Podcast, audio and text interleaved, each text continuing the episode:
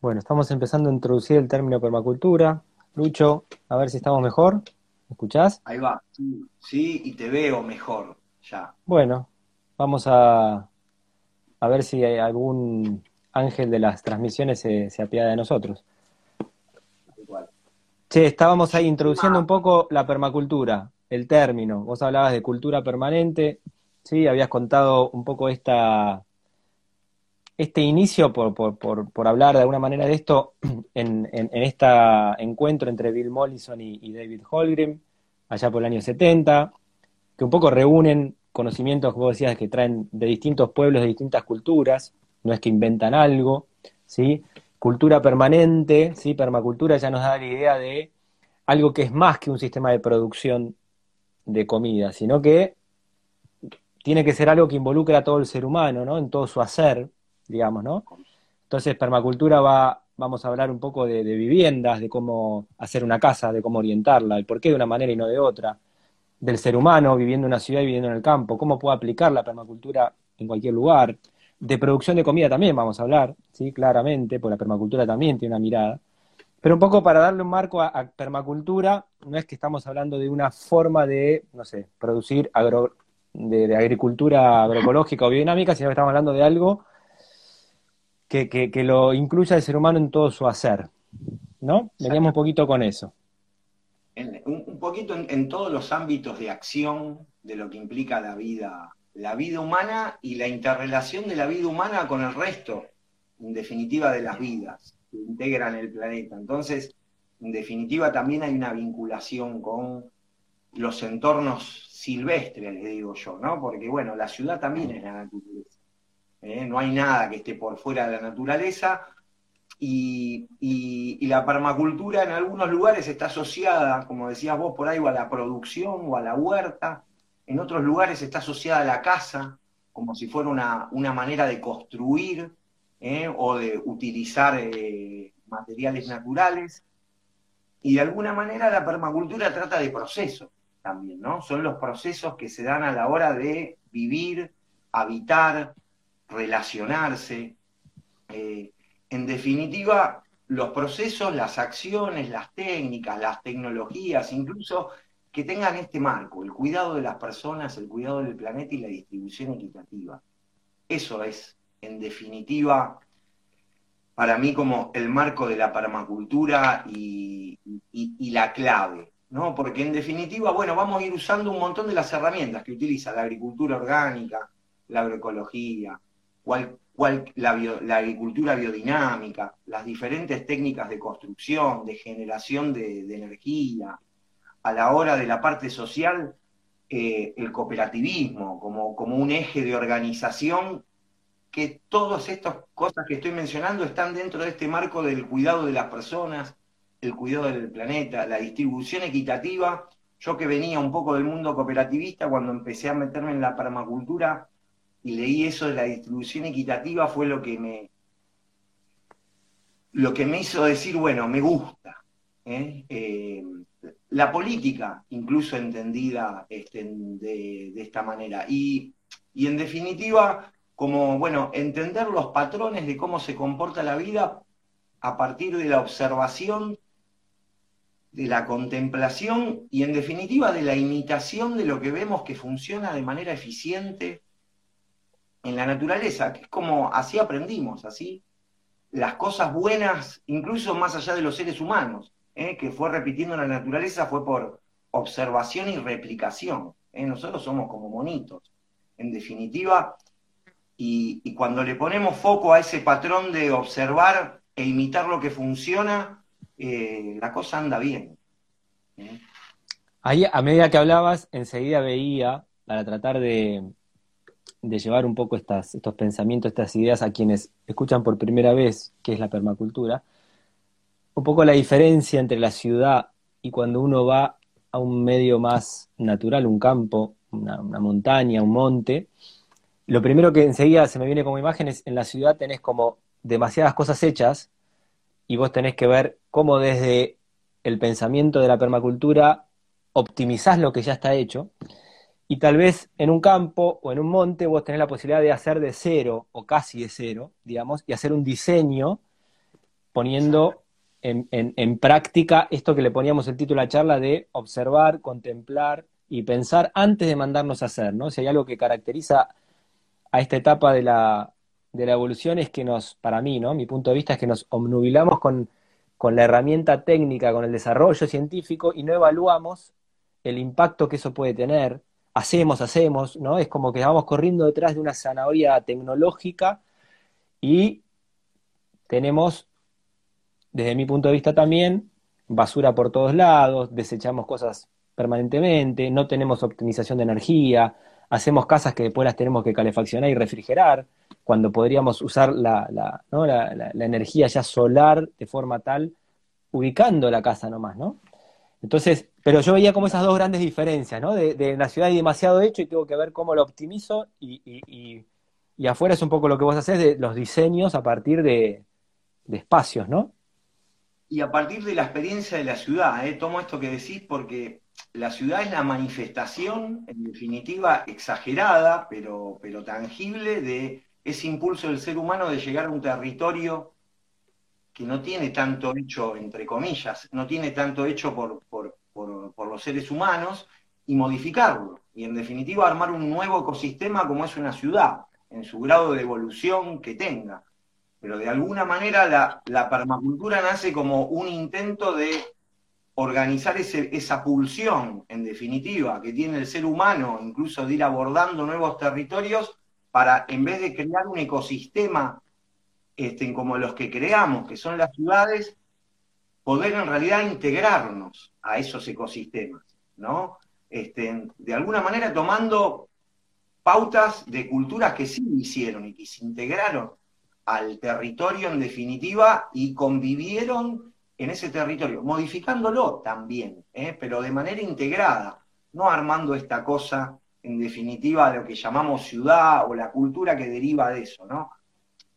Nosotros justamente en, América del Sur y en Latinoamérica en realidad tenemos un montón de ejemplos muy interesantes, ¿no? Donde esto, volviendo a esto de que no es un invento nuevo, eh, nosotros tenemos los pueblos andinos, todos los pueblos de Mesoamérica que se integraron a sus paisajes y lograron hacer un modelo no extractivista, ¿eh? agricultura en definitiva regenerativa para abastecer a escala, ¿eh? millones de habitantes. En el caso de los pueblos andinos, cuando llegaron los españoles, por ahí 5 millones de personas, con un sistema de cultivos que o se integraban al paisaje, como en el caso del norte, en la zona de Colombia, este, de los Andes, donde se hacía agricultura en los humedales, o en los casos de los, de, los pueblos más que vivían más cerca de nuestra zona, donde se generaba suelo para poder hacer agricultura, ¿no? La creación de suelo para poder alimentar a una civilización que tenía una escala este, importante.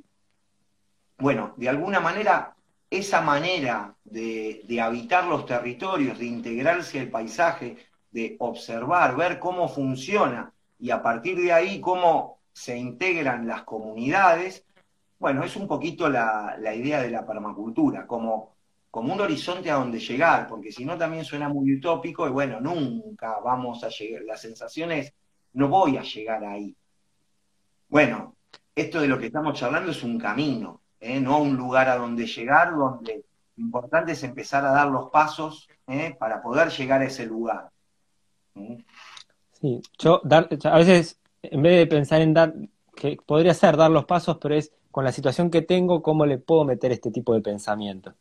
¿No? Porque a veces la situación ya de por sí no es la óptima, como a veces pasa en una ciudad, donde vos tenés una casa que está mal orientada, que no sé qué, bueno, pero bueno, ya tenés esto, como por ejemplo perdés menos eh, temperatura en invierno para no tener que, calefaccionar tanto tu casa, ¿no? O sea, digo, a partir de lo que está, ¿cómo ya empiezo a aplicar esta, porque nuestro, hoy nuestro pensamiento, vamos a tomar un ejemplo concreto, vamos a ir buscando ejemplos concretos, la vivienda, ¿no?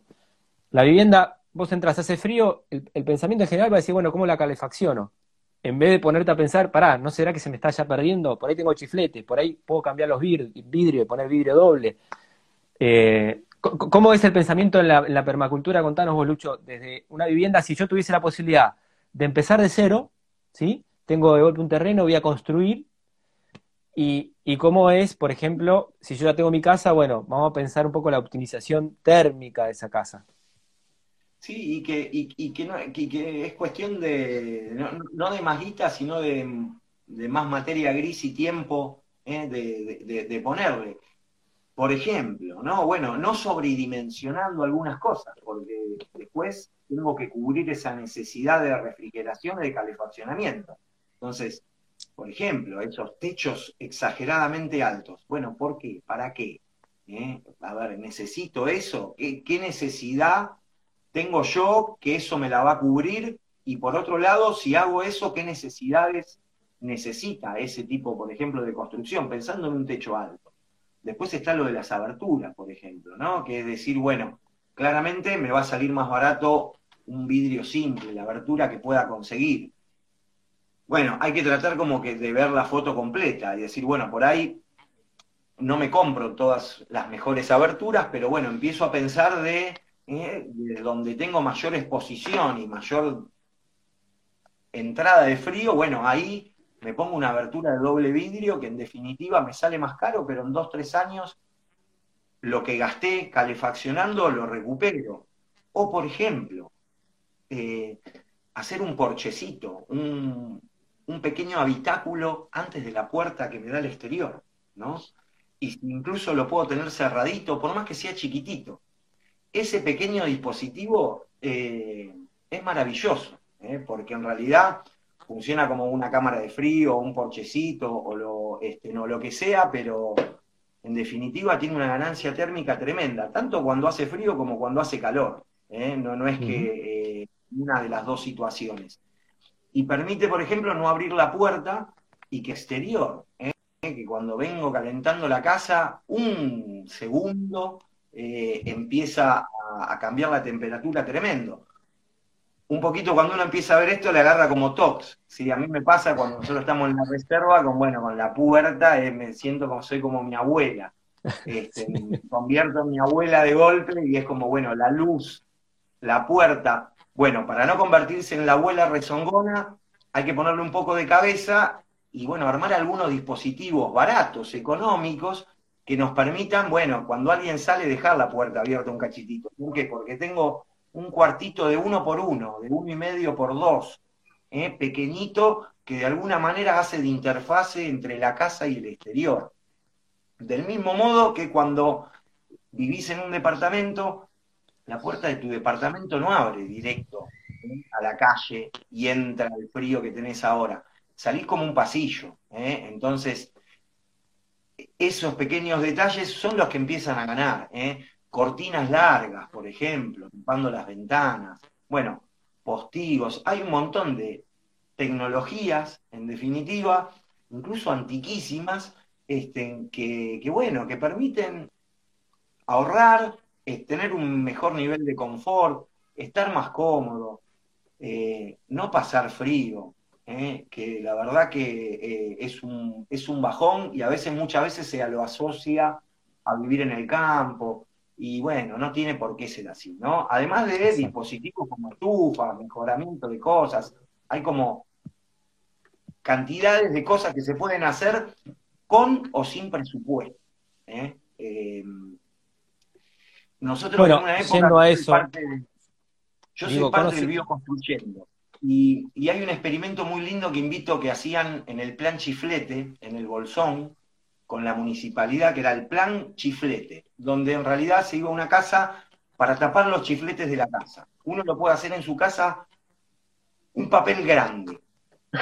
Y con ese papel recorrer todos los chifletes que tenés en la puerta, en el marquito de la ventana y cortar el pedacito de papel que corresponde al chiflete, a todos los chifletes que tenés y después todos esos pedacitos los pones arriba de la mesa, juntitos, ¿eh? para poder ver el volumen que tenés del chiflete. Y no hay casa que por lo menos no tenga un agujero así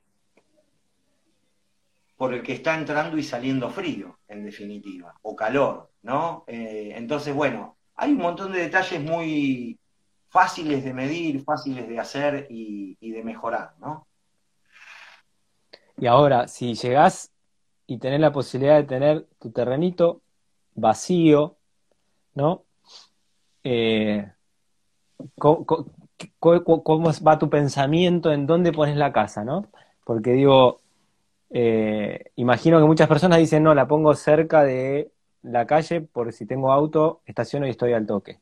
O no, mejor yo la pongo al fondo pensando en cómo llego o cómo me voy la casa nomás, ¿no?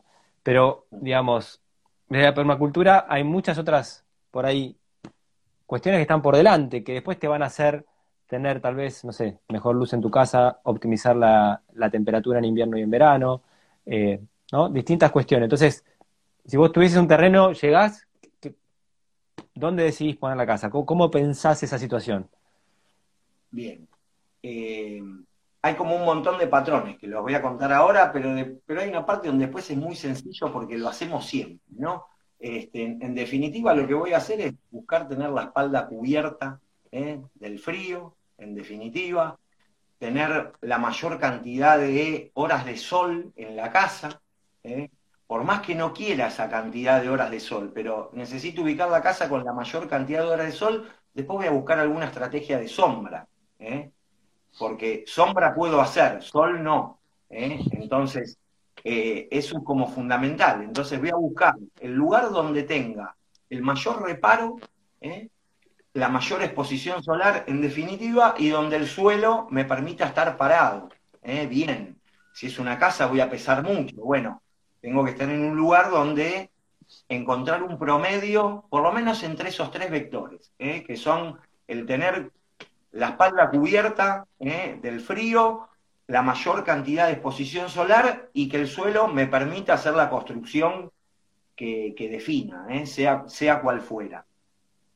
Eso como criterios básicos, pero en realidad cualquiera de nosotros cuando va a la playa ¿eh? o cuando alguna vez se fue en carpa, a la hora de elegir el lugar donde va a colocar la carpa o la, o la sombrilla en definitiva, pone en, práctica un montón de estas cosas. O cuando vas a la plaza, incluso a tomar mate y elegís dónde te vas a sentar.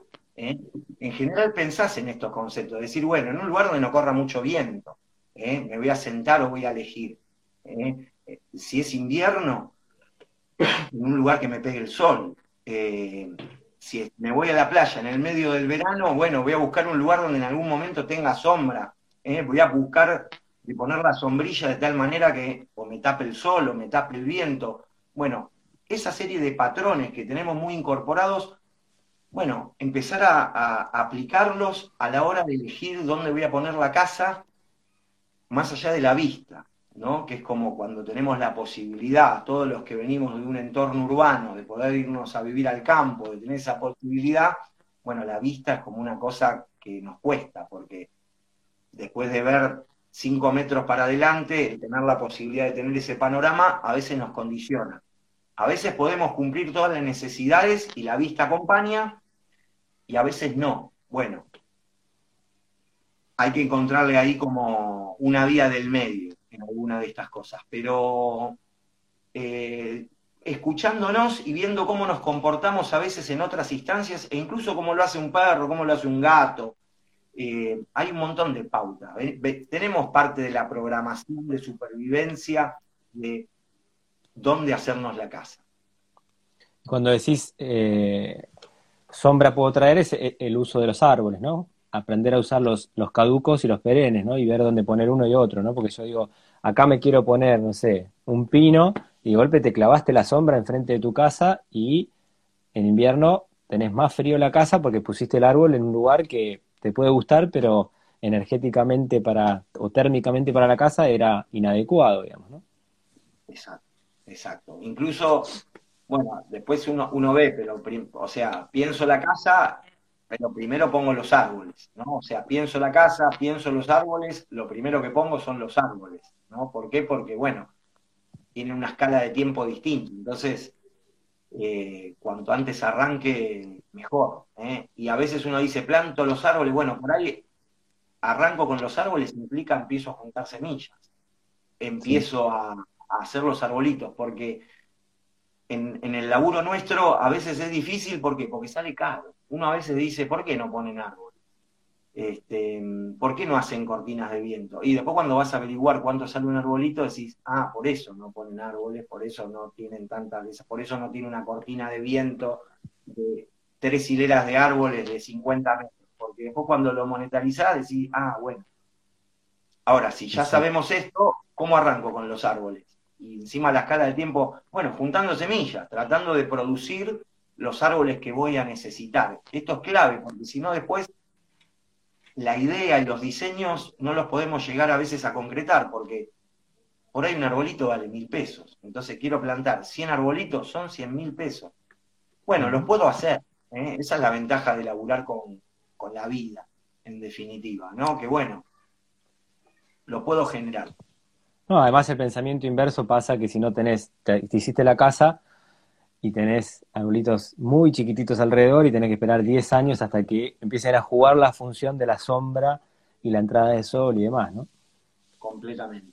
Bueno, y eso que decías vos de los caducos, y eso es como, bueno, otro, otro detalle que son de los saberes populares, ¿no? Y saberes populares, ancestrales, que por ahí en la urbanidad lo fuimos perdiendo, ¿por Porque nadie define qué árboles hay que ponerlo, define el municipio, no sé, la comuna, qué sé yo. Bueno, cuando te vas a vivir sos vos el que en definitiva define, y, y lo fuimos perdiendo, y bueno, esto está claro, lo que hablábamos de cubrirnos la espalda. Bueno, hacia el sur, que es por donde viene en nuestro país el, viento frío, bueno, yo necesito tener siempre la cobertura, ¿no? Entonces ahí voy a poner árboles que no pierdan las hojas. Ahora, hacia el norte, que es donde tengo la mayor exposición solar, y bueno, ahí puedo jugar con la naturaleza a favor nuestro, de decir, bueno, tengo sombra en verano y sol en invierno, entonces pongo variedades que pierdan las hojas en invierno. Entonces, mi casa va a estar bien asoleada en el invierno y con sombra en verano, que nos permite sincronizarnos y que nos funcione. Y si además encima de las caducas le pongo fruta combinado con esos caducos, donde por ejemplo, qué sé yo, los ciruelos, por poner uno fácil, donde me cumple esa función y además tengo floración preciosa, y donde tengo la fruta, y tengo sombra en verano y sol en invierno, bueno, mucho mejor. ¿eh? Me está empezando a dar un montón de beneficios el asociarme con un ciruelo, en definitiva. Porque es asociarme con un ciruelo. Porque bueno, yo también le voy a tener que dar bola eh, y, hacer algo por él, en definitiva. Está bueno las dos cosas que dijiste. Una, la de que empecemos a considerar el asociarnos con los frutales, porque en, muchas personas uno pone un árbol, pero no, no piensa que, bueno, puede tener luz, sombra y fruta. Y el otro es empezar a ver que el frutal es un árbol doméstico, es un árbol que necesita el mimo, el cuidado, que, hay que estar haciéndole una mantención permanentemente para que dé fruta, que la fruta esté buena, que la, no se abiche, ¿no? Que, que, tenga fortaleza ese árbol. No es una relación, no es que pongo el ciruelo, me olvido, voy a tener ciruela y ya, ¿no? Sino que voy a tener que estar en, esa, en ese vínculo. Tal cual, tal cual, porque bueno, o sea, coevolucionaron con nosotros. ¿eh? Entonces este, nos necesitan. ¿eh? A diferencia a veces de algunos, hay algunas variedades de frutales que son como más silvestres y se las arreglan mejor solitos, pero el resto es como nosotros. Nosotros necesitamos de la fruta y la fruta necesita de nosotros. ¿no? Este, tal cual. Eh, después hay otros, por ejemplo, entre los frutales nativos, eh, no necesitan de nosotros, ¿no? Porque son frutales por ahí silvestres, qué sé yo, el mistol, el chañar, eh, el algarrobo, eh, ponele de, lo que es la zona de Córdoba, o incluso lo, qué sé yo, un guayabo, eh, sí. Las pitangas, arazás. Que se las rebuscan solitos porque, bueno, no, no, no, este, son más silvestres, ¿no? Ahora, el resto es como, como, como, un maíz, ¿eh? mm. donde, bueno, ¿eh? o sea, su reproducción está asociada de, manera directa a nosotros y nos necesitamos para poder sobrevivir, somos, somos socios ¿eh? en, esta aventura, de algún modo. Llevaría ahora la, la idea esta un poco a entornos más abiertos, ¿no? Campos, montes, entonces, cuando uno va a hacer un diseño, y eh, lo podemos tratar de vincular con dos aspectos que yo veo que en la ciudad eh, nos hacíamos poco cargo, recién ahora estamos reconsiderando esto que tiene que ver con los desechos que generamos y con el agua que no recolectamos. Y eso cuando uno se va para vivir un entorno más natural, empieza a pesarte más en general. Igual ahora en la, ciudad yo veo cada vez más, por suerte, movidas de, compostaje, ¿no? Ya empezó a estar el tema ahí en, la casa de muchas personas, por suerte, y hay muchas acciones comunitarias en, en torno al compostaje que están geniales. Hasta hace poco la gente, o sea, yo digo, esta supuesta facilidad de que pasa el basurero y se lleva la basura te quita la responsabilidad, ¿no? De decir, ¿dónde va para esa basura? ¿Esa basura se recicla o queda generando contaminación por todos lados, ¿no? esos son esos avances tecnológicos que te sacan a vos la, obligación de hacerte cargo y pensar, ¿no? Y con el agua, en la ciudad poca gente recolecta agua, ¿no? Eh, a mí donde vivo se me da que no tengo agua dulce, entonces recolectar agua es, viste, desesperado, poner tachitos, hacer sistemas, pensar permanentemente sistemas para juntar agua. Y, aún así, más allá de mi necesidad, yo creo que el agua de lluvia, bueno, por ejemplo, lo veo en, todo lo que es eh, huerta y plantines y demás, trae algo especial, ¿no? Cuando uno trabaja con agua de lluvia sus plantines, todas las plantas agradecen, ¿no? Están verdes como nunca en la vida. Entonces, nada, traenos vos tu, punto de vista con esto y, pensamos ya en, un diseño por ahí, en un espacio más en la naturaleza, supuestamente, ¿no? No tan urbano ya. Está bueno. Eh, bueno, sí, lo, lo, del agua lluvia es como fundamental. y, y capturar y almacenarla. ¿eh? que es como, bueno, la, dificultad a veces del almacenamiento, los volúmenes y todo, bueno, hay que tratar de pensar, ¿eh? de pensar de manera, o sea, modular, ¿no? Porque a veces decimos, bueno, quiero juntar mucha agua, entonces tengo que tener un tanque gigante, no me puedo comprar un tanque gigante, no me lo puedo hacer. Bueno, tengo un montón de tanques en serie, ¿eh? de, de tamaños más pequeños que sí puedo conseguir, que sí puedo reciclar o que sí me puedo fabricar, y, eso va a tener un volumen grande eh, fraccionado, posible, porque incluso lo puedo ir haciendo, construyendo a medida que voy consiguiendo los materiales. Y, por un lado no dejar de hacerlo. este, en relación a, ahora nos vamos al, tema del reciclaje, vamos a ponerlo así. Pero después en relación al tema del agua lluvia, eh, hay una cosa fundamental en, la huerta, en el territorio, en definitiva, que es como el riego sistémico que nos da el agua lluvia. No solo el que no tenga cloro y un montón de cosas que son súper nocivas para la vida, porque se ponen para eliminar la vida del agua y en definitiva hacerla potable. Ahora, en el suelo para atrás, eh, porque bueno, ese inhibidor de la vida le estamos echando algo que queremos que sea vida y que por ahí si uno hace esta vía, le está echando compost, le está echando cosas, después voy y el agua de red la juega muy en contra, entonces el agua lluvia en eso funciona bárbaro, pero por otro lado riega todo el sistema. Nosotros regamos las plantas, regamos la huerta, pero el sistema no lo regamos. Entonces, el espacio de la huerta o del cantero o del goteo, cuanto más chiquitito nos ponemos, ese punto de humedad cada vez tiene más presión de todo el sistema. ¿eh?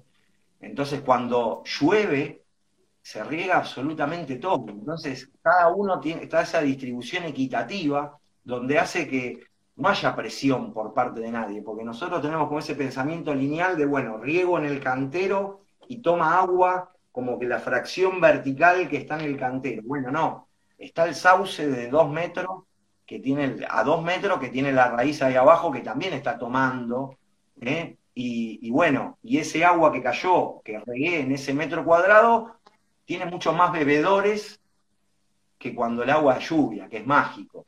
¿eh? O sea, esa sensación de cuando llueve, voy a decir, ¿qué, cómo, ¿cómo lo hace? Bueno, si uno pudiera dedicarle ese tiempo, es maravilloso. Este, y eso es lo que tiene el agua lluvia yo soy un reivindicador de la aspersión ¿eh? y de poder tener sistemas mixtos ¿eh? de goteo y aspersión para poder regar el sistema, no regar las plantas. ¿eh? Porque en realidad necesitamos regar el suelo. La, planta no toma agua directo, este, como si fuera un animal. Y, bueno, ahora, después uno pone gotero también, por, posibilidades hídricas que tiene, ¿no? Nosotros en los lugares donde laburamos no nos queda otra. ¿eh? Esto es como, como, como el ideal, pero también hay que pensarlo y a veces tratar como de, un poquito extender el riego. Y en relación a, lo, a los residuos domiciliarios, la basura, bueno, en realidad como, bueno, empezar a hacer un cambio de, de, hábitos y de visiones, porque cuando uno le empieza a dar una utilización, por lo menos al orgánico, es como que, bueno, no alcanza nunca. ¿no? O sea, es poquito, un shock como que, bueno, no puedo. como, bueno, me traigo un poco de afuera, como que, o sea, a veces cuando planificas una huerta, lo saco del esquema porque al final no me alcanza para nada. Es como, este, es algo muy valioso, ¿no? Este, porque por otro lado, en el campo a veces empezás a hacer compost con materiales, ¿y qué pasa?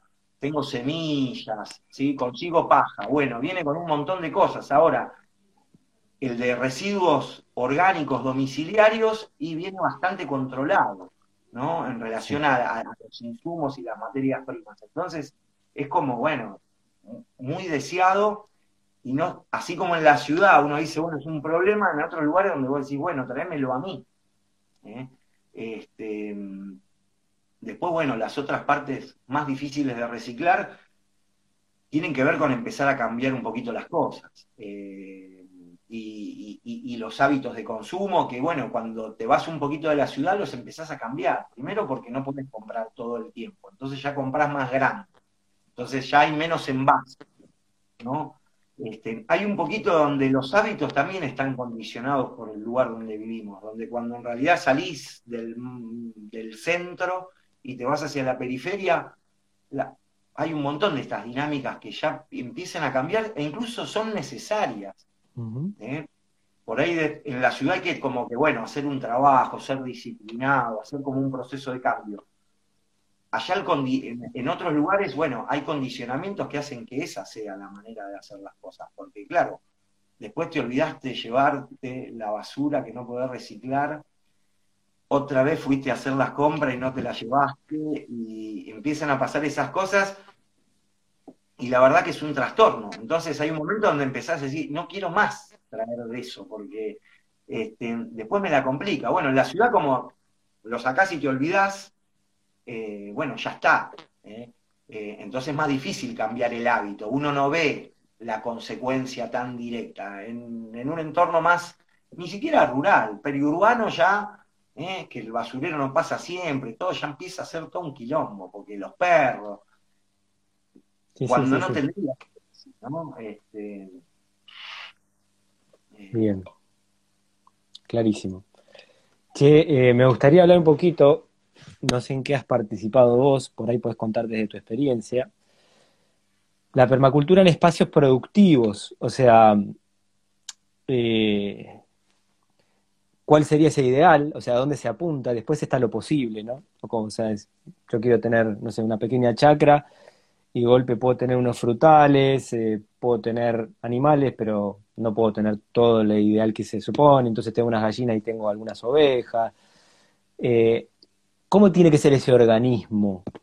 ¿Tiene que ser de alguna manera? ¿A qué se apunta? ¿Sí? O sea, si, si, si vos pudieses dar ahí una, un marco, ¿no? ¿Por qué tener una cosa no? Eh, no, yo quiero tener solo esto, no, mejor si vos integrás todo esto otro, ¿no? ¿Cómo, es la mirada de la permacultura en un sistemita de producción que puede ser familiar, puede ser cooperativo entre algunas cuantas familias?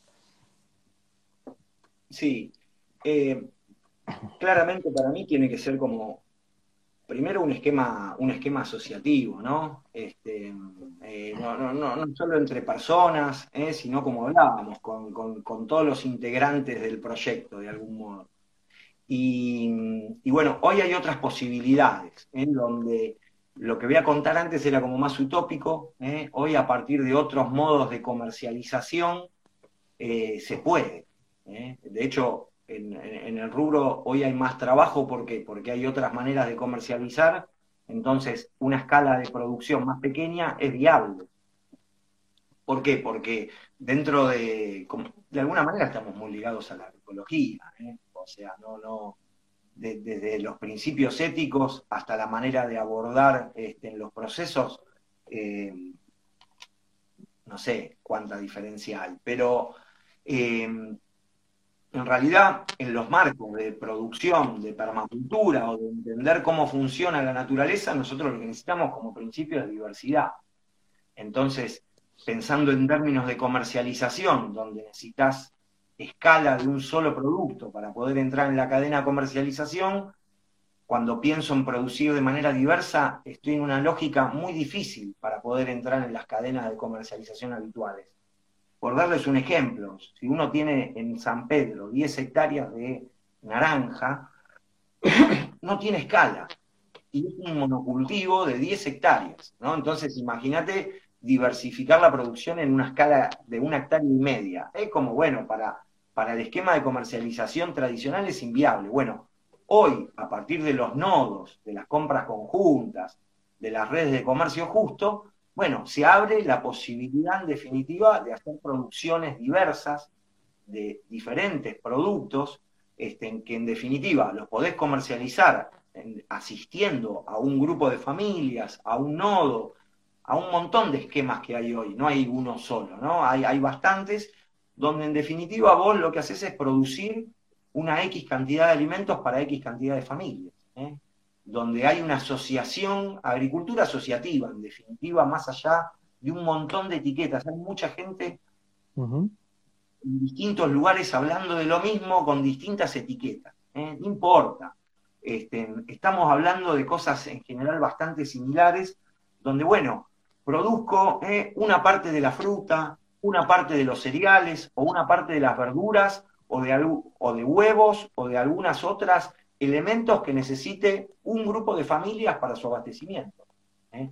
Entonces, bueno, hoy entran a la cancha a poder producirse desde una hectárea, media hectárea, dos, tres, en escalas que son aparte abordables por uno o dos núcleos familiares, que por otro lado, desde el otro, desde otra escala ya empiezan a entrar otros vectores de, laburo muy, muy, este, muy distintos. Entonces, bueno, la verdad que se puede.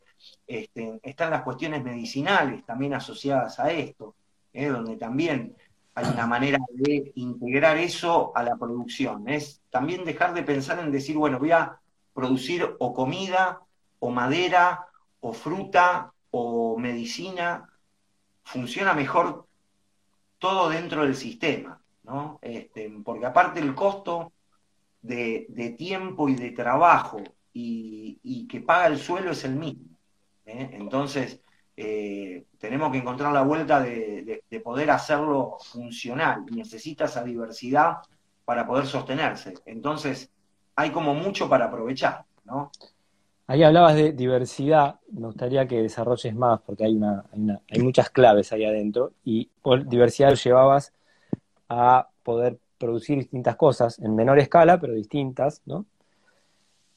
¿Y, cómo actúa esa diversidad interna para la salud de ese organismo, de ese organismo campo, de ese organismo granja, ¿no? Eh, ¿Cómo juega ahí? ¿Qué, es diversidad? Explicarle un poquito más, porque yo lo entiendo, pero digo, diversidad de, animales, diversidad de plantas, diversidad de árboles, diversidad de, ¿Por dónde está esa diversidad? Bien. Arrancamos con el plato de comida. En realidad, a la hora de pensar qué es lo que voy a producir en mi sistema, tengo que pensar en lo que necesito en cómo voy a llenar ese plato. ¿eh? Y en definitiva no voy a comer dos, tres productos, cuatro productos, ¿eh? sean de origen animal o vegetal, en el plato. Entonces, bueno, pienso una dieta y a partir de eso trato de producir los elementos que componen esa dieta. Y bueno, voy a tener 30, 40 elementos, por lo menos, ¿no? Este, bueno, por ahí yo no voy a producir 30, 40 elementos a la hora de pensarlo por fuera de mi abastecimiento familiar, ¿no? En un término de agricultura asociativa. Ahora, puedo producir 15, 20 y me asocio con vos, y en realidad entre los dos abastecemos una canasta de 40 este, en productos, 20 vos, 20 yo. ¿eh? Ahora, el suelo, en definitiva, necesita ¿eh?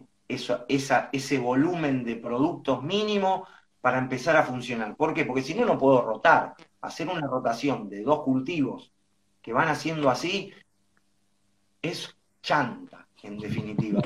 no, es una rotación, es como que, bueno, es como eh, laburar todos los días 12 horas y, bueno, no estás descansando de algún modo, nivel de intensidad. Sí, bueno, descansá, ponele. Eh, para el suelo es lo mismo. Entonces, si yo tengo un montón de elementos, en realidad el mismo elemento vuelve al mismo lugar después de 20 temporadas por ahí, ¿sí? que son 10 años, 12 años, 14 años. Entonces empiezan a suceder un montón de cosas. Eso en relación, por ejemplo, a lo que entendemos como rotación. Pero después, eh, en relación a, poder tener una producción que de acuerdo al año, porque tengo una diversidad, bueno, tuve como nos viene ahora, otro año muy seco en primavera, ¿eh? donde bueno, si yo tengo tres productos y que no son, que se la van a aguantar con una primavera seca, no estoy hablando de rentabilidad, estoy hablando del plato de comida mío, ¿eh? donde bueno, se me va a complicar para comer. Entonces, si yo tengo una diversidad, bueno, voy a tener algunos, algunas de las cosas que yo voy a producir donde, bueno, se me van, la van a aguantar mejor ¿eh? a la diversidad de climas a lo largo de la escala de tiempo. ¿eh? Por otro lado, en relación a las plagas, ¿eh? entendidas plagas por elementos que nos complican nuestro plan, por decirlo. Eso es una. ¿no? Está buena la. Un elemento que nos complica el plan. Este, pero bueno, la verdad que no hay manera de hacer una lectura de la diversidad donde no funcione. ¿eh? Y, por otro lado, lo volvemos al plato de comida, porque por otro lado, eh, necesitamos eso dentro de, dentro de nuestra dieta. Y si pensamos en estos esquemas de comercialización, donde el productor y el, en definitiva, el que se va a alimentar de esa producción, están ligados de manera directa, bueno, también estás produciendo para una familia o para unas familias. Hay otro, hay otro amor, otro trato ¿eh? en, esa producción que cuando es anónima también. ¿eh? Este, ¿Cómo ves, eh, Lucho, el rol del animal en, una granja, en un campo? la importancia o no, qué función cumple, qué, lo animal, digamos, ¿no? ¿Cómo, lo traes vos? Porque digo, a veces a mí lo que me pasa es, cuando vinculas esto con la salud y la alimentación, y tantas millones de teorías que se desarrollan de alimentación en la ciudad, yo siempre digo que hay muchas teorías de alimentación que le falta eh, vivenciarlas y producir esa comida que ellos creen que es la mejor, ¿no? Como no, no entran en, en el circuito de lo que implica producir comida, de los vínculos, de los lazos naturales, de lo que son como leyes propias de los sistemas. Eh, y entonces jugamos como bueno o malo un montón de cosas y no, no, entendemos mucho los sistemas de dónde sale la comida. Y, mucho de esto pasa con lo animal, ¿no? No dejamos de comer carne porque es malísimo, o sí comemos, o lo que sea, pero estamos como atendiendo un aspecto, en teoría, que sería si es bueno o no para nuestra salud, por X propiedades o no, o por lo que, lo que sea que está detrás, pero estamos lejos de donde se produce la comida. Entonces, alguien que, está permanentemente en sistemas así, desde ese lugar, digo, ¿qué, es para vos la, el, animal en, un, en, un, lugar de producción, en un lugar así de, convivencia permacultural, digamos, ¿no? Sí. Y es, o sea, eh, yo, me entiendo como un animal, ¿no? Este, entonces es, otro elemento como nosotros que tiene que estar ahí, porque alguien tiene que hacer el trabajo del animal. ¿eh? Eh, entonces, eh, por un lado, si no tenemos animales, tenemos que laburar un montonazo y suplir un montón de cosas que no tenemos las mismas capacidades para hacerlas que los animales, sea cuales fueran los que elijamos, para que convivan dentro del proyecto que estemos armando. Este, es, realmente como muy, muy difícil. ¿eh? Los ecosistemas no funcionan sin animales. Eh, si yo saco a los animales del sistema, tengo que reemplazar todas las funciones que cumplen con insumos o con trabajo. No, no como que no funciona. ¿eh? Hay un montón de cadenas y de procesos que están transcurriendo en la huerta, en el sistema de pradera, de pastizal, en nuestro bosquecito, en el cerco, ¿eh? más allá del tamaño del proyecto que tengamos, que, dependen de eso. ¿eh? Y bueno, los tenemos que aprovechar a nuestro favor. Aparte también necesitan lugares donde estar. Después está lo que entendemos como la capacidad de carga de, terreno, donde ¿Puede haber animales? Claramente que sí. Ahora, ¿cuántos? Bueno, en realidad, poniendo en términos de la vaca, ¿cuántas vacas puedo, puedo tener? Bueno, ¿cuánto pasto haces en realidad? ¿Cuánto pasto, cuánto pasto genera? Bueno, de acuerdo a cuánto pasto genera, y por ahí te da un cuarto de vaca, entonces vaca no podés tener. ¿eh? Este, si no tenés para cubrir las necesidades este, de, ese socio del proyecto, en definitiva. Así con cualquier vector, es lo mismo para el árbol. ¿eh? Si no tengo las condiciones para que el árbol me funcione, eh, no tienen que estar y lo necesito. Por ejemplo, nosotros que laburamos tratando de generar bosques de alimentos ¿eh? o agroflorestas, donde combinamos un montón de especies y un montón de fruta, bueno, muchas veces necesitamos las gallinas asociadas a este proceso, más allá de si son de para huevo, de pollo, o sea, necesitamos un momento del año donde, bueno, las gallinas pasen por las cazuelas de los árboles y, bueno, y se coman todo eso que ellas están buscando y que les viene bárbaro y que nosotros necesitamos para después poder tener la fruta. ¿eh? De hecho, esos tres vectores coevolucionamos así, ¿eh? o sea, eh, cada uno ya sabe más o menos lo que tiene que hacer cuando empezás a, ver un poco cómo, cómo, es la dinámica. Y, bueno, como digo siempre, no te lo querés comer, bueno, no te los comas pero algún animalito necesitas tener. ¿eh? Este, de algún modo, como para poder desarrollarnos a veces en entornos familiares, necesitamos tener un perro, ¿eh? porque nos permite eh, desarrollarnos plenamente, pensando en términos de las infancias, y la verdad que está bueno. lo que se genera. Bueno, eso es lo mismo con los otros animales. Es cuestión de ver a, un pibe, una pibita de la edad que tengan, vincularse con una gallina, por ejemplo, eh, es, importante, porque aparte venimos programados así desde decenas y decenas de generaciones hacia atrás. No solo el suelo y el sistema, sino nosotros mismos. ¿eh? Este, entonces, más allá de si me lo voy a comer o no, lo tengo que tratar bien y algo lo tengo que tener ¿eh? este, para, para, que trabaje. La agricultura va ligada a eso. Lucho, nos van quedando los últimos minutos y eh, hay un par de cositas que quería ver. Bueno, por un lado, me gustaría que cuentes un poco en, en, qué proyectos estás vinculado, ¿no? Eh, porque a cualquiera que empiece a escuchar esto de la permacultura y se siente ahí con, ganas de profundizar un poco más, eh, ¿en qué proyectos andás? ¿Qué hay de permacultura en el país que se pueda visitar? A veces son ecovillas, pero a veces son eh, por ahí emprendimientos familiares, o sea, contanos un poco de esa realidad que está bueno conocer. Y bueno, en el país hay como nada, diferentes lugares, proyectos, como decías vos, proyectos familiares, eh, algunas comunidades, algunas ecualdeas, ¿no? La, más la más antigua de todas, este, en Gaia, ¿eh? en Navarro, ¿eh? pero hay, hay, hay por, por, por, un montón de lugares, no quiero mencionar alguna en particular para, para no meter la pata y que después se me enoje otro. Que otra. Pero hay desde Misiones ¿eh? hasta Tierra del Fuego, la verdad que eh, no somos muchos, pero estamos muy repartidos, por lo menos. Este, y, y, bueno, en general son todos proyectos donde hay instancias de poder conocer y de ver, hay distintos grupos de Facebook que, que, nuclean y donde este, uno puede este, un poquito lo que, lo que hay. Claramente en Córdoba, en Patagonia, en Misiones, hay como focos eh, de, mayor intensidad, lo mismo que alrededor de la ciudad de Buenos Aires. ¿eh? Y, y, bueno, y después hay proyectos que a veces uno entiende como de permacultura, pero que por ahí no tienen el cartelito, ¿no? ¿Qué sé yo? Eh, si vos me preguntás, como para mí, uno de los modelitos es Granja Naturaleza Viva, ¿eh? de, Remo de Mina Bénica, este, en, la provincia de Santa Fe, donde, bueno, hacen todo lo que uno entiende eh, eh, en relación a lo que es la permacultura. más allá que no tengan colgado el, cartelito este, en, la puerta.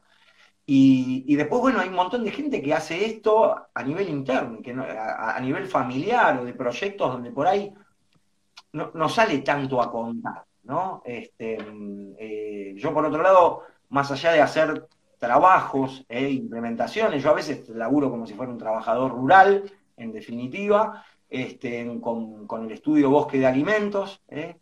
Este, por otro lado, también soy docente y trabajo en formaciones, en capacitación en permacultura. Tenemos el árbol, Escuela de Ruralidad y Permacultura, que, que, bueno, desde la pandemia venimos funcionando un poquito más como digital, pero más allá de que vamos y venimos Córdoba y Buenos Aires, estamos en la Reserva Ecológica Volcán Poca, que está en el departamento de Pocho, ¿eh? al norte tras la sierra, eh, que es un lugar muy, muy particular y muy, muy, lindo, donde, bueno, hacemos las formaciones presenciales a la vieja usanza, ¿no? que esperamos este, este año volver a, este, volver a, editarla. Y después, bueno, desde la mirada de la permacultura, nosotros a veces vamos a laburar en algunos lugares y nos vinculamos no solo desde decir, bueno, vamos a hacer la parte productiva, sino desde, también desde la cuestión social, desde este, un poco de todos los vectores y la visión así como integradora de la permacultura, donde este, en general en estos laburos al final uno de alguna manera va si estás ahí, en el campo, ¿eh? compartiendo proyectos durante un montón de tiempo con, la gente con la que laburás, ¿eh? no, es que vas y volvés a tu casa, por ejemplo, ¿no? Entonces con la gente con la que trabajás como equipo y en los lugares donde vas a laburar, se, gestan y se forman otras cosas. Entonces después, bueno, uno queda vinculado desde, desde otros aspectos, incluyendo la militancia, ¿eh? donde, por ejemplo, bueno, venimos laburando en Lobos, este, hace tiempo y, bueno, y ahora desde tanto alguno de la gente con la que trabajamos como de otros vecinos, bueno, se armó como toda una movida para, para bueno, trabajar el tema del agua ¿eh? en la provincia de Buenos Aires, que, es complicado y se presentó un amparo y ahora el municipio, bueno, está teniendo que ver cómo resolver el tema del agua potable para los vecinos y vecinas de Lobos y por otro lado empezar a regular el tema de las fumigaciones y, y bueno, los lugarcitos de permacultura que están dispersos por diferentes lugares también son poquitos donde, bueno, se vino trabajando también en ordenanza de construcción con tierra, eh, promoción de la agroecología. Eh, y bueno, los invito a todos a chusmear. En realidad, tipeando permacultura en Google o en, o en Facebook o incluso en Instagram, eh, van a ver que hay cerquita de donde estén siempre algún lugar o algún espacio para poder participar. Buenísimo, buenísimo. Te dejo las dos últimas. Por un lado, eh, siempre está bueno que alguien que ya tiene años y años de experiencia en esto, si querés dejar recomendación de dos, tres libros que a vos digas, uh, estos dos están buenos, también porque hay seguramente lectores y lectoras ahí con ganas de profundizar. Y por otro lado, siendo al menos lo que yo conozco de vos, no un especialista en nutrición, pero habiendo vivido la alimentación de, hacer permacultura en distintos lugares del país, con sus geografías y demás, dejanos vos, desde tu punto de vista, qué es una alimentación saludable hoy para los tiempos que vivimos, ¿no? Difícil la segunda, ¿eh? pero bueno. Por eso te la dejo de cierre. Este, me da tiempo para, este, pensar la otra. Este, pero nada, hay un libro muy, muy, muy piola y accesible que es eh, la guía de permacultura de Rosemary Morrow, eh, que, que, de un pantallazo rápido, eh, nada, da, una visión y un montón de herramientas porque está pensado desde un terreno grande, clásico, como que uno se imagina a la hora de abordar un proyecto de campo, y por otro lado, contrastado con el con la casa del que es el ilustrador, que es el clásico terreno de 9 por 25. ¿no? Entonces, va abordando las diferentes cuestiones de la permacultura a partir de dos ejemplos que vivas donde vivas, entre algunos de los dos te vas a poder eh, ubicar este, de, manera fácil. Y, y, después introducción a la permacultura de Bill Mollison. ¿no? Este, después, bueno, te vinculo una cuestión que, que, que, vos laburás con el libro y nos vamos pasando al otro lado, que es otro libro muy interesante de Mollison es el de eh, Fermentos y Alimentación Humana. ¿no? Sí, es alucinante. Yo lo, conseguí usado ese libro cuando lo encontré y lo vi en una librería usada. Cada vez que voy a una librería usada paro a ver qué hay, ¿no? Y siempre te encontrás algún tesoro. No podía creer que estaba ese libro eh, en inglés, ¿no? Pero nada, no, no sé si se sigue editando, por ahí sí, pero No, no, que yo creo que igual se consigue si uno lo manda, no sé, te tenés que anotar en, mil trámites para conseguir un libro, este, pero en Australia seguro que a pedido se consigue, pero no está traducido y, es muy difícil de, de, conseguir en definitiva, pero importa que esté en inglés, las recetas y las cosas que trae, eh, y algunas cosas son entendibles. Es muy simple, eh, es una, recapitulación de cosas alucinante, la verdad que está buenísimo. Y, bueno, y como, como, como, cosa conceptual de la permacultura, el concepto de la fermentación y la biodigestión es como fundamental, ¿no? Es como, bueno, transformar a partir de la vida misma eh, las cosas más aptas para los procesos que siguen después. ¿No? El compost es una fermentación, en definitiva. Este, y, bueno, parte de la permacultura también tiene que ver ahí un poquito con eso. Y en relación a la alimentación, para mí como la primera cuestión es que sea de lo más cerca que se pueda. Ese es como, yo como marco ejes de prioridad y después como si fuera un switch, uno iría como, bueno, subiendo y bajando y viste que, bueno, hay uno que si lo subís mucho, hay otro que, este, que, automáticamente intenta bajar. Pero el, prioritario para mí es que, que, sea local, que sea de, de, un productor pequeño, ¿eh? si puede ser de la agricultura familiar, mejor. Cuando hablamos de agricultura familiar, hablamos de alguien que si no vende eso no tiene para comer. ¿eh? Este, en donde la venta de la fruta o la verdura implica el 100% de su ingreso familiar. Entonces, este, eso es como, para mí como que son los dos vectores claves. Después que sea agroecológico, este, esos tres vectores, incluso en el debate de proteína animal, proteína vegetal y toda esa película, para mí el, vector de, la localidad es lo que es lo que es lo que manda. ¿no? Eh, yo siempre digo ponerle nada, una gallinita, una vaca en determinados lugares es una ladera con patas. ¿Eh? Es la manera de, mantener viva y de manera autónoma una proteína. Para el de la ciudad es como, bueno, por ahí es como, ¿qué está diciendo este? Ahora, bueno, en determinados lugares muy aislados, y eso es una ventaja maravillosa que en realidad es lo que permite la supervivencia. ¿no? Entonces, bueno, hay determinados vectores y cuando nuestras decisiones también determinan la supervivencia de otros, hay que, hay que definir bien. ¿Eh? Entonces, para mí es eso, como el abasto local, la producción eh, directa y de pequeña escala, y después que sea agroecológico.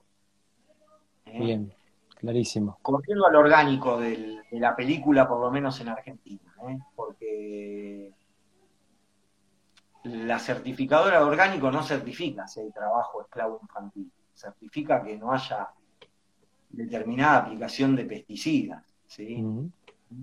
Tampoco certifica la, filosofía de un trabajador, los principios de un trabajador, no están certificados en eso. Y, Alex, te, tomo algo que dice Renito y que, y que nada, que está muy interesante, que es el último libro de David Holden, que es Alimentando o retroalimentando los suburbios y los retrosuburbios como una manera de retroalimentar todo el proceso donde en definitiva plantea un esquema productivo de acuerdo a si vivís en el centro o en la periferia y por otro lado una dieta asociada a la actividad, al lugar donde estás viviendo y hace algunos análisis muy interesantes entre la dieta australiana típica del que vive en la ciudad y una dieta sugerida en relación a lo que se puede producir de acá a 20, 30 años, ¿no?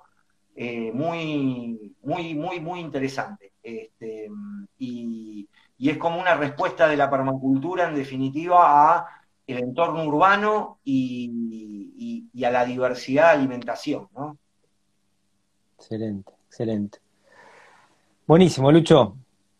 Gracias enorme por este rato. Da para, yo seguiría, ¿no? Podemos hacer en un tiempo otro y, agarrar toda la, permacultura por otro lugar, porque cada vez que te parás, viste, en un tema, empezás a ramificar y, y ya la charla se te podría ir. Yo a veces te cortaba para, para poder tocar varios puntos, ¿no?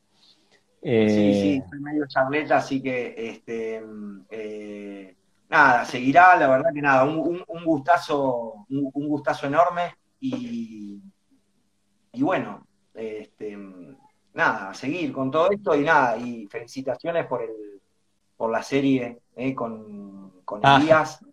Que nada, la verdad que está muy, está muy buena, eh, y, bueno, nada, me encantó el título, alguien tiene que cocinar, este, porque bueno, es la otra parte, así como por ello, por ahí más en términos productivos, digo, la dificultad a veces de la producción estaba asociada a la comercialización, pero ahora en la escala familiar, ¿qué produzco? También está condicionado por si sé cocinarlo o no. Sí. Y si tengo, yo, hoy ya te diría si tengo la, voluntad de hacerlo, porque yo, yo, por lo menos desde mi experiencia lo que estoy vivenciando es que estamos con generaciones que ya no saben cocinar. Entonces necesitamos de la voluntad para recuperar ese saber que tenían nuestras abuelas, nuestros abuelos, que, hacían de todo, ¿no? Y, están viniendo generaciones que ah, ya no se cocinaba, se compraban las cosas hechas, se calentaban, se comía así, digamos, ¿no? Se, se perdía con todo lo que el, cocinar representa socialmente, ¿no? Completamente, completamente. Nosotros en el verano en Pocho, ahí en la reserva, en general dentro de las formaciones hacemos una parte de cocina y en realidad enseñamos a escaldar tomates, es increíble lo que se genera simplemente haciendo una crucecita en el traste del tomate y poniéndolo en agua caliente y hacer un dulce y que después coman un dulce. Eh, nada, y ahí es donde en definitiva uno se da cuenta de cuánto se perdió, porque parece mágico, ¿no? Y, que lo es, ¿eh? no le saco la magia que lo tiene, pero bueno, era algo, era algo habitual. Claro era algo con lo que convivíamos y ahora tenemos que, recuperarlo. Bueno, Lucho, un abrazo grande y espero en algún momento conocernos personalmente o hacer otro vivo si seguimos así a, la distancia. Gracias, Che. Así ¿eh? será. Te mando un abrazo enorme, ¿eh? gracias. Muchas gracias.